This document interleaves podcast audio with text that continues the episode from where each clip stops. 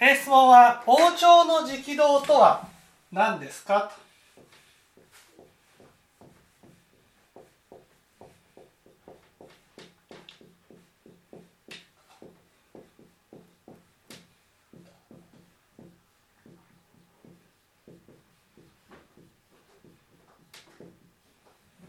とね。王朝の直道。まず直道とは何かというと直道とはまっすぐに仏道を進むことです。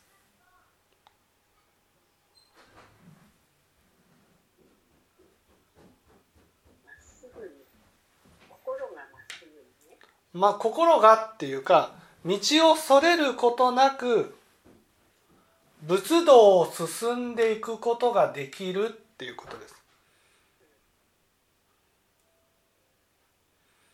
わかりやすく言うとねこの人を幸せにしたいと思ったならばその人からどんなに罵られても叩かれても包丁刺されてもってことです。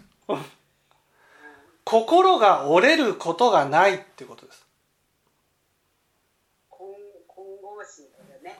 そうつまり人を幸せにするっていうことは当然温かいものを相手に与えていかなければならないっていうことなんです。温かいものを与えていったら相手はこんな私でもね見捨てないのかって試してくるんです。こんなにあなたを傷つけてもこんなにあなたを罵ってもこんなにあなたを責めてもそれでもあなたは見捨てないかどうかを確認してくるんです。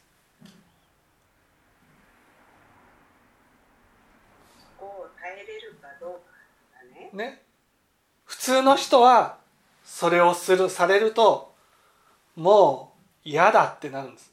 だから王朝の直道っていうふうに言うとねなんか悟りの境地までまっすぐに進んでいくぞみたいなねそんなイメージがありますけど実際はその相手にだから自分だけが救われていくって教えじゃなくて相手を救っていく教えですから。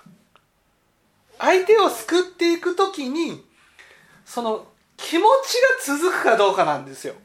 気持ちが。板の世界だね。そうリダの世界です。直道っていうのはまっすぐに仏道を進んでいくってことなんです。まっすぐに仏道っていうのは相手を幸せにするためならどんなに自分が犠牲になっても静かに耐えていくっていう。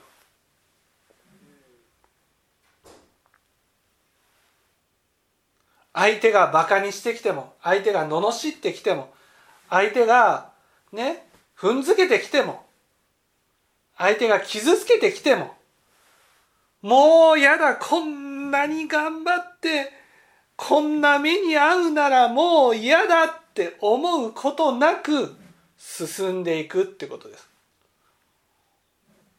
相手を幸せにするまで燃えるような思いが消えることがない。相手を幸せにしてあげたい。幸せにしてあげるためならどんな苦労もどんな犠牲も乗り越えてやっていくっていうそういう心です。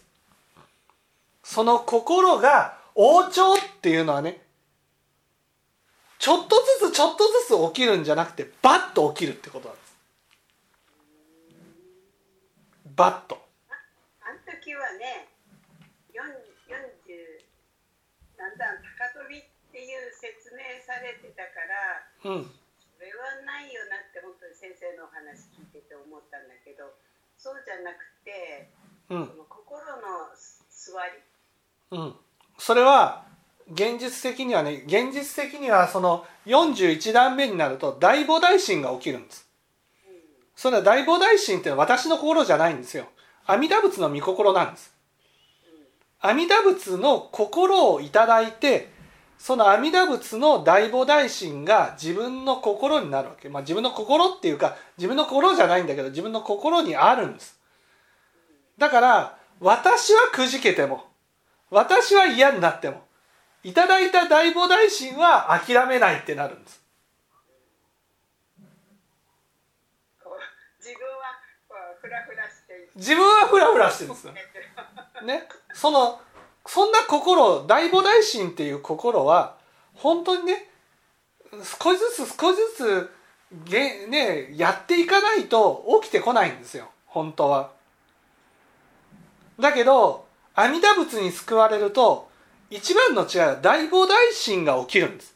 その大菩提心っていうのはどんなに苦労してもどんなに辛い思いをしても人を幸せにしようと思うなら甘んじて受けようっていう心なんです。頭を下げていこう。謝っていこう。ね。そうやって進んでいく。ね。人を幸せにしてこんなにしてるのにって思ってもね人はバカにしてくるんです。人は本当踏んづけてくるんです。ね。殴ってくるんです。蹴ってくるんです。それでもね燃えるがごとくねあなたを幸せにするためならね甘んじて蹴られようってことです。甘んじて殴られようと。それで指一本落としても腕一本失ってもそれでもあなたを幸せにするためなら種まきを続けていこうと。それが王朝の直道なんですでももう診断会の解釈は全く違ったもんねさっきみたいに阿弥陀仏の本願によっていきなりまっすぐ進める人がいるんだよっていう。阿弥陀仏その診断会ではね診断会ではなんかすごい境地になる。偉偉くなるっていうふうに勘違いしてるんです。偉偉くなるんじゃなくて本当にもう踏んづけられるんです。蹴られるんです。殴られるんです叩かれるんです。それを受けてでもあなただって議場を目の前にするってことなんですよ。相手を幸せだって阿弥陀仏に救われるってことは阿弥陀仏の本願をで救ってあげようと思うわけですよ。阿弥陀仏の本願力によって。ね、救うってことは偽情のあるものを救うってことで偽情ってことはね自分はこんなに悪い人間だそれでも見捨てないかっていうことを試してくるんです。こんなに罵っても大丈夫か？こんなに蹴ってきても大丈夫か？ね？それを試してくるんです。ね？あなたを絶対に見捨てないよってやっていくってことはね何度も何度も試されるわけです。地獄の中の鬼に叩かれるようなそうそうそうそう。それをあえてねにこやかに受けていくことなんてできない。ね。中身が成長したら受けていきますよ。1年で王朝の直道になるってことはねそのもうねもうああって発狂しそうなんだけど信心が崩れない。もうやだ。こんなこんなことだったら頑張るの嫌だ。やるかっていう。もうやだやだこんなひどいこと言われるなら頑張りたくない。でも頑張るかっていう。それが王朝の直道なんです。それならわかる。先生先生を見てたらああるなってわかるけど。そういう身になるってことなんです。そしていろんな経験を通じて中身が育っていくともう何をされてももう何度もビリッとも動かない心になる中身が育っていくんです。それによって。罵られたり蹴られたりひどいことを言われたり、ね、そういうことしても、ね、にこやかに忍んでいくことができる。だっていきなりゼロ段から51段。41段。41段。うん。これはやっぱりこの間思わず言ってしまったけど 本当にこれは親鸞上人のお言葉ですそう王朝の授業だからこれはその阿弥陀仏の他力の信心によってそういう心になるでも中身は本当にゼロ段だからねもうちょっと言われたら腹が立つしね、簡単に感情は崩れてしまうしそういうものなんですよ。ね。そんな仏様から見たら程遠いようなものでもね崩れても崩れぬ信心があるんです。その崩れる信心のおかげで何度も這い上がってくるんです。ね怒っちゃったらね後からごめんね怒っちゃってごめんねって謝るんです。これは本当に全ての人というか一般の普通の人じゃなくて先生のような全知識が始まりからその世界までのことをギュッと 詰めたらそんな風に見えてくるけどそれまでの何年も何十年もの間のご苦労はそこには見えてこないんだよね。そう王朝の直道っていうのは他力と信心は王朝の直道なんですでもね救われた直後からねそんなねそんな大菩提心のごとくね感情が崩れないでやっていくことなんてできないそれは何度もね苦い経験とか苦しい思いをしたりとか忍んだりとかそういう心を鍛えるようなご縁をたくさんいただいて心が成長して初めて王朝の直道に自分の心が追いつくんですね。だからこう振り返った振り返ったらおおまっすぐな道だった分で感動しそうだよね。もう本当ね本当に大変な道王朝の直道だからねもう楽しく楽しく進んでいくとかそんなものね本当にねもうもう傷だらけになってボロボロになってそれでも謝ってっていうそういう道のりなんです信心が崩れないからもう謝るしかないんですこっちが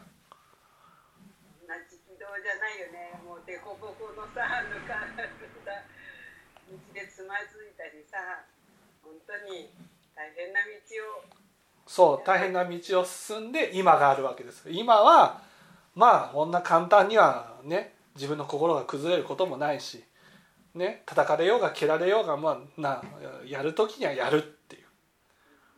それは中身がそれだけ育った。それだけの思いをしてきた。ひひ,、ね、ひどい目に遭ってきたっていう。そのひどい目に遭ってきてもまっすぐに仏道を進んでいくっていうのが王朝の直道っていうだからね王朝の直道になりたいなんてね思わないですよ普通の人は。ね、王朝の直道っていうことは、ね、罵られるんですよ蹴られるんですよ叩かれるんですよ殴られるんですよそれを、ね、もう嫌だっていう気持ちが、ね、こんなにやられるならこの人救わなくてもいいってね思った瞬間にでもこの相手は皆の本願の相手だからな救ってあげるしかないかと。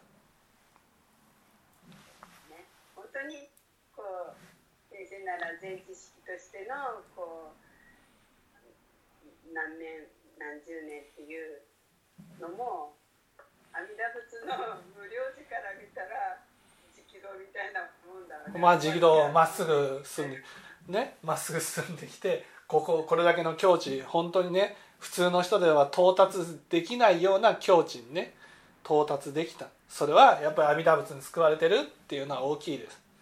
だけど進んでいく道はね大変な道のりでした。いろんなものを乗り越えていろんなものを許していろんなものを受けてねある人がねねその仏教を求めてるんだから出家はしないんですか？と。こういうふうにね質問してきた人がいるんです。ね。そしたら私こう答えるんです。出家なんかしたらね罵られることがなくなるじゃないですか。とそしられることがないじゃないですか。そんなねことがなければ私たちの心は育っていかないんですと。修行になりませんと。出家なんて甘い身になったらね。ね。罵られることも心がね折れるっていう経験は何度もして進んでいく道ですから。いや本当に心が深くなりますよね。はい。ねない心になれるんだね。そうそうそうそう。分かっていただけたでしょうか当にあの絶対私そそれを聞いた時診断会で聞いた時におおそんな道があるんだと思って。でもすごい誤解だよね。これみんなこれを目指してるでしょ？だから王朝の修行ってなんかこう仏素晴らしい境地みたいなね。うん。そういうのを夢見てるんであって本当に血みどろの戦いみたいなね。それでも崩れない神事に支えられてね本当に頭下げ下げなんですよ。何度も下げるんです。100%自分が悪くなくても下げるんです。だって普通のゴンブはそれをしたくないないけどやっぱり全知識はそれをするからその道を進めれるんだそうなんです。あれこれこそ全知識の本当に進んでる道なんだ。そうそうそうそうそうなもうすごい大変な道のりなんですよ。本当に。もういい普通の人だったらもういいこんなにされるならもうしかもそれがどこまで続くかわからない。ってなったらねいやもうこんなんだったらこの人を見捨てて一人になった方が楽だ。っていうふうにね思ってもおかしくないわけです。でもそれをいやここで見捨てたらねこれはこの人が幸せにはなれない。この人が幸せになるまでどんなに蹴られようがどんなに罵られようが責められようがそれを耐えてね耐えてっていうふうに言うとまた上から目線って言われそうですけどね。ね。それを忍んで忍んでやっていくしかないと。ね。わかりました。はい。はい。ありがとうございました